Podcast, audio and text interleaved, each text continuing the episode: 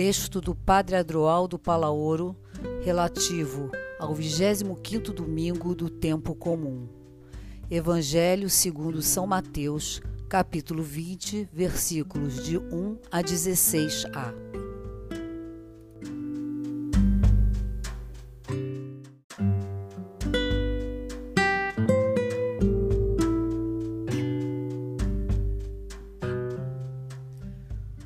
Veneno da comparação. Ou estás com inveja porque estou sendo bom? Mateus 20, versículo 15.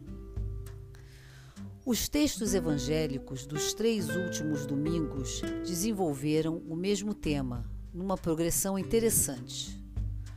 O 23º domingo nos falava da correção fraterna, ou seja, a acolhida do irmão que errou.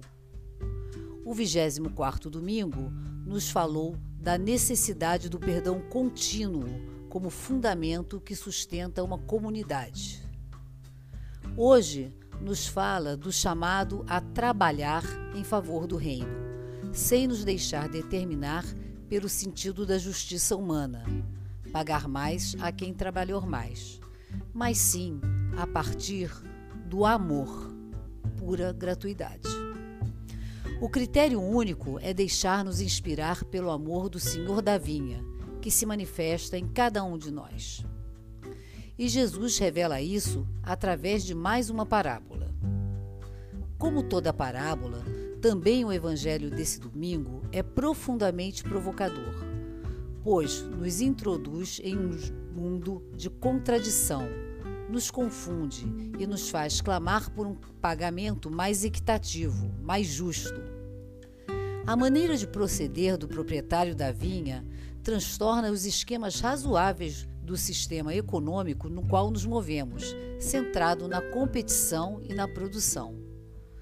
Contexto que acaba alimentando a comparação e fazendo emergir a inveja doentia que dá um sabor amargo às relações pessoais. Feito para ser a sede da inteligência e da experiência gratificante e edificadora de amar, o coração do ser humano também é palco de dramas desafiadores. Entre esses dramas, lá está a inveja destruidora. Um dinamismo demolidor que petrifica situações, enrijece posturas, com dificuldades em admitir o bem e a grandeza de Deus revelada no outro. Por isso, a inveja faz com que os sábios e experientes percam os rumos, obscurece o horizonte aberto dos jovens, joga por terra o que o adulto construiu. As consequências são funestas. A inveja acirra os conflitos, envenena as relações pelo uso ferino da língua, compromete vidas, arrasa instituições. Uma sensação de inferioridade toma conta do coração dos invejosos, incapazes de compreender para além do horizonte dos seus interesses e de suas próprias justificativas. No contexto atual, a inveja é um dos motores sociais mais importantes. Esta é considerada como alavanca para alimentar a competição, aumentar a produtividade e insuflar as pessoas na busca de metas ambiciosas, passando por cima dos outros. Jesus conhece bem o coração humano. Ele sabe que a força da inveja compromete a alegria dos seus seguidores, solapa tudo, desvia do seu rumo aquele que foi chamado e incrementa silenciosamente a incompetência para a fraternidade. A inveja é a mãe de muitos filhos.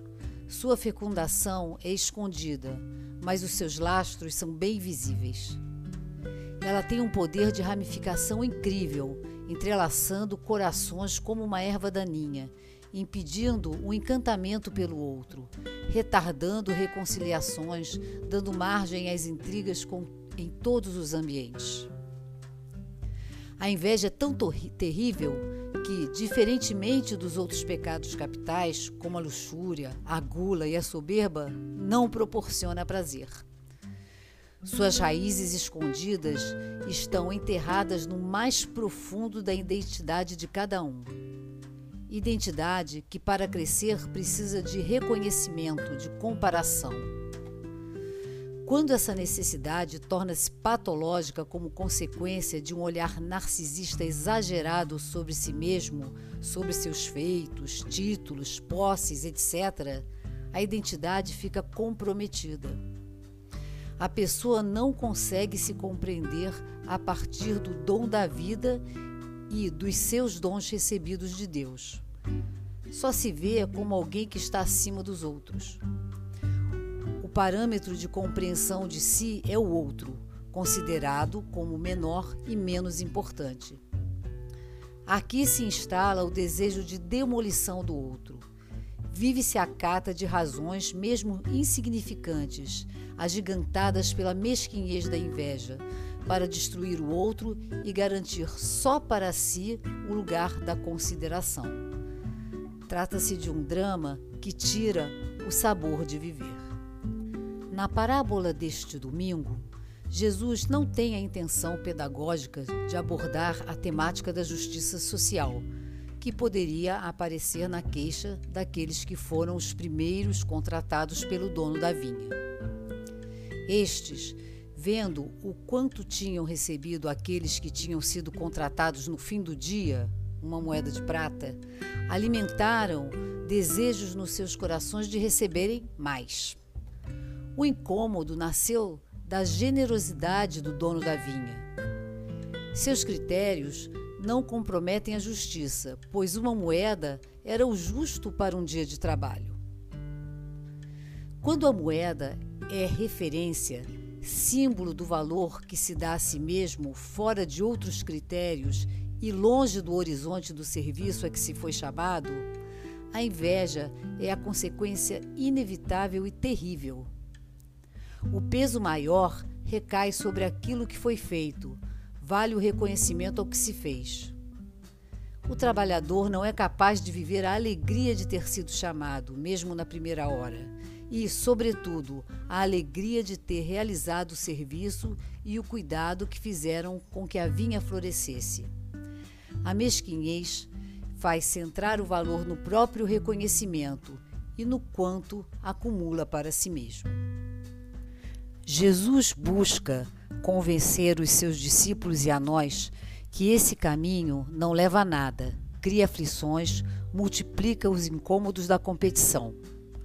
No final, só resta o gosto amargo da insatisfação, além do perigo de desvalorizar e destruir o serviço realizado, pela presença da força venenosa do egoísmo e do narcisismo que sustentam os invejosos. O valor está no serviço, ensino mestre. O ganho é o serviço que se realiza. Importante é a vinha, Dignificante é ser contratado por seu proprietário para trabalhar nela. Relevante é quem chama e o empenho investido numa causa. A vinha. A grandeza de ser chamado é a nobreza do sim. Eis o remédio contra o veneno da inveja. Por isso, na vinha do Senhor, a lógica que preside é diferente. Não é a lógica capitalista não é a contabilização dos feitos e das grandiosidades individuais. Na vinha do Senhor, a fecundidade é resultado da consciência da honra de ser chamado por Ele, não importando o tempo e menos ainda o valor monetário ou a busca de reconhecimento do serviço realidade. Gratuidade e generosidade são as atitudes do coração marcas de quem trabalha nessa vinha do reino. Tais atitudes garantem a liberdade que o coração humano procura. Livra-o dos incômodos e mal-estar que a competição acirra no seu ser mais íntimo. Mais ainda, elas não deixam o coração embarcar na costumeira pretensão do seu próprio fazer, para encontrar gosto e alegria no bem feito junto com os outros mesmo aqueles que foram chamados à tarde. O decisivo é a participação honesta e oblativa naquilo que realiza. Trabalhar servindo com consciência despojada de simples servo é a indicação que Jesus dá aos seus para encontrar o caminho da fecundidade, a superação das amargas queixas, o risco de afogar-se nas próprias inferioridades.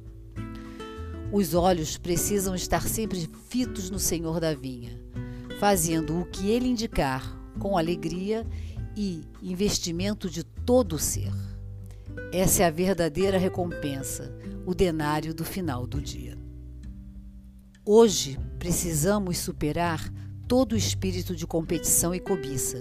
Precisamos superar todo o exclusivismo que ainda pulsa no subconsciente cristão. É ainda latente uma atitude de complexo de superioridade que não tem nenhuma justificação.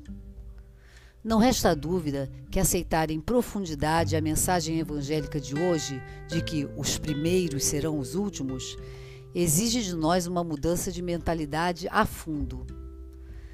Trata-se de romper os esquemas nos quais está baseada a sociedade que se move unicamente pelo interesse. Como dirigida à comunidade cristã, a parábola pretende criar relações humanas que estejam mais além de todo o interesse egoísta de um indivíduo ou de grupo. Os Atos dos Apóstolos nos dão pistas quando nos dizem: possuíam tudo em comum e repartiam os bens entre todos, segundo a necessidade de cada um.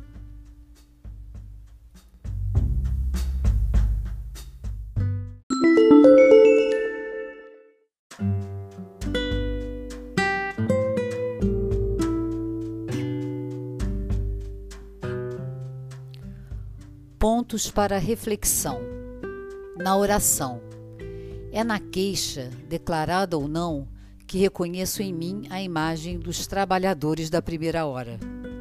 Quais são as minhas queixas? Não é fácil distinguir o meu ressentimento e administrá-lo de maneira sensata.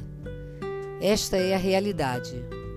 Onde quer que se encontre meu lado virtuoso, aí também existirá sempre um lado queixoso e ressentido abrir espaço em meu interior para que a bondade e gratuidade do Pai prevaleçam na minha relação com os outros.